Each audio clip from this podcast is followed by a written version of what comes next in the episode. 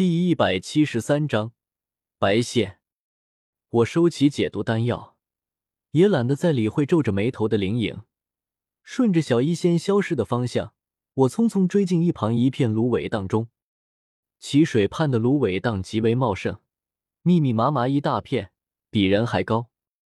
人一进去，视野大为受限。我眼前尽是苍绿色的芦苇，头顶是湛蓝天空。脚下的黑色泥土，世界顿时只剩下这三个颜色，这让我忍不住暗骂一声：“我可不会追踪，这让我怎么找小医仙？”但我也不能傻站着，只能硬着头皮挑了条苇荡荡里挤出来的路，往深处走去。也不知道有没有走对，不过没关系，我修为低，发现不了小医仙，小医仙却是斗皇，灵魂力量一扫就能找到我。所以，只要往前走，我总会找到小医仙。走了有一会儿，我鞋子和裤脚都沾了不少泥土时，身后突然传来一阵响动，噼里啪啦的，有重物踩到芦苇杆。笑，我嘴角勾起一丝微笑，猛地转身看去，然后脸上顿时僵住，心中涌起一股寒意，因为从我身后冒出来的。不是欲拒还迎的小医仙，而是一个面目凶残的出云叛军。那是一个三十余岁的汉子，看甲胄应该是一名底层军官，也不知道是散出去没来得及收回的斥候，还是干脆是逃兵。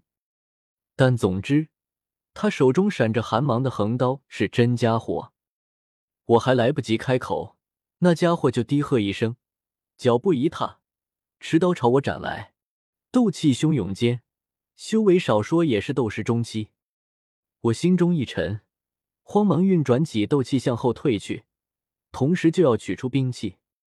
但那汉子却的是不饶人，仗着先手优势大步追来，横刀劈砍间，竟然化作了三道光影，齐齐向我斩来。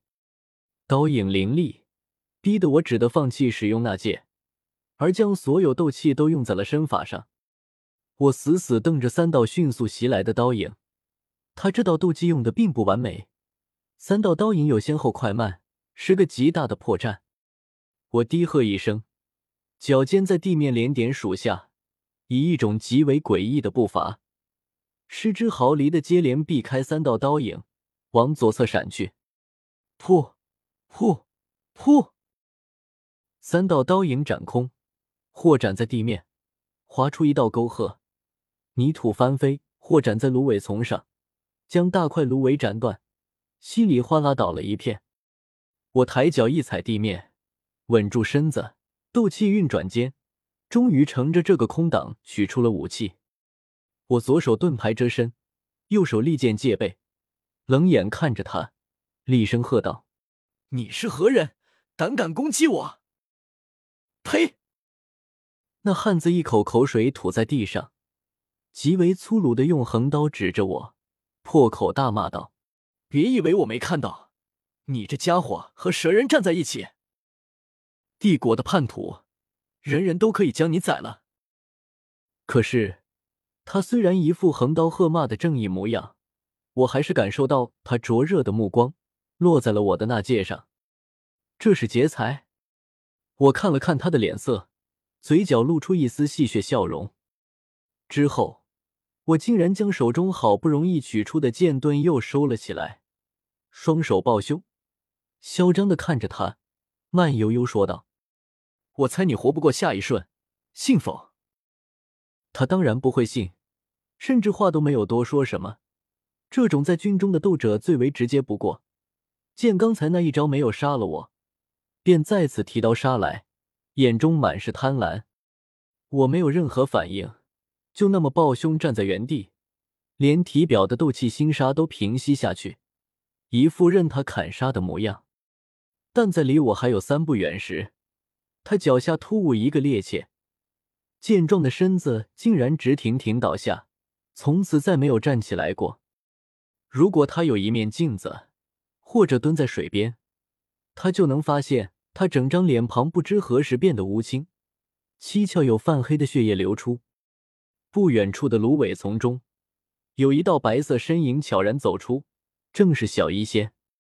我脸上一喜，压根看也不看那汉子的尸体一眼，绕过去，快步跑到小医仙面前，笑呵呵说道：“小医仙，幸亏你来得及时，不然我可就危险了。”小医仙脸上却没有什么情绪，他漠然的看了我一眼，说道：“你追过来做什么？”小医仙，我没想到你是这种人。闻言，我面色一肃，脸上的笑嘻嘻刹那收敛，很严肃的看着他，沉声说道：“你竟然骗我，那香气根本没毒，你却跟我说有毒。”小医仙，我以前一直觉得你是一个善良诚实的女孩子，但我没想到，这才两年不见，你竟然也学坏了，都会骗人了。骗人。是不好的。